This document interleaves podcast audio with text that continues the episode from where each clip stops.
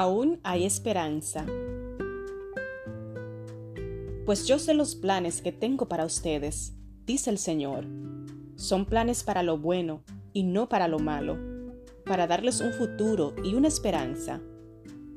Jeremías 29:11 Christopher Yuan llevaba una vida doble. Era estudiante de odontología de día y traficante de drogas de noche.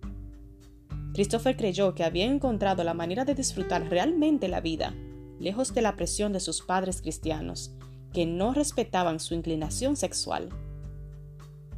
Sin embargo, tres meses antes de recibir su doctorado, la universidad descubrió que Christopher vendía drogas y fue expulsado.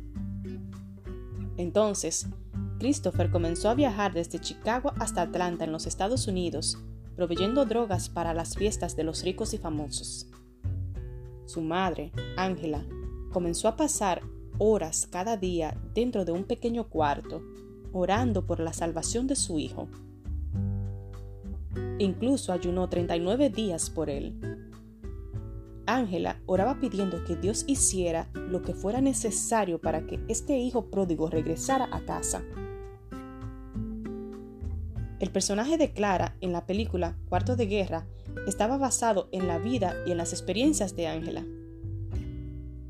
Tiempos después, Christopher fue arrestado por posesión de drogas y fue llevado a prisión. Un día, mientras estaba en prisión, Christopher caminó al lado de una pila de basura y vio algo que le llamó la atención. Una pequeña Biblia. Tomándola, Christopher volvió a su celda y comenzó a leerla. Dios me convenció de que no solo me había rebelado contra las leyes de mi país y contra mis padres, sino también contra Él, me dijo Christopher durante una entrevista. Darse cuenta de esto fue muy doloroso para él. Creí que la situación no podía empeorar, pero entonces recibió un llamado de la enfermería de la prisión. Cuando fui a verla, me informó que era positivo para el VIH. Días después, Christopher estaba acostado en su cama y notó un mensaje que alguien le había escrito en la cama de arriba. Si estás aburrido, lee Jeremías 29:11.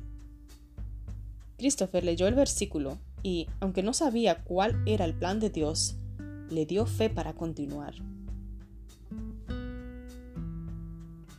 Durante su tiempo en prisión, Christopher sintió el llamado de Dios a vivir una vida santa y a trabajar como pastor. Su sentencia fue acortada y en cuanto fue liberado ingresó a la universidad para estudiar teología. Hoy tiene un doctorado en teología, ha escrito varios libros y ha dedicado más de 11 años a predicar el Evangelio. Christopher está convencido de que no nos definen ni nuestro pasado ni nuestras tendencias, sino la gracia y el llamado de Dios. Señor, te agradezco por tu poder para transformar y redimir nuestras vidas. Cuando el enemigo susurra que todo está perdido, tu amor más fuertemente nos dice, aún hay esperanza, no hay nada que tú no puedas hacer.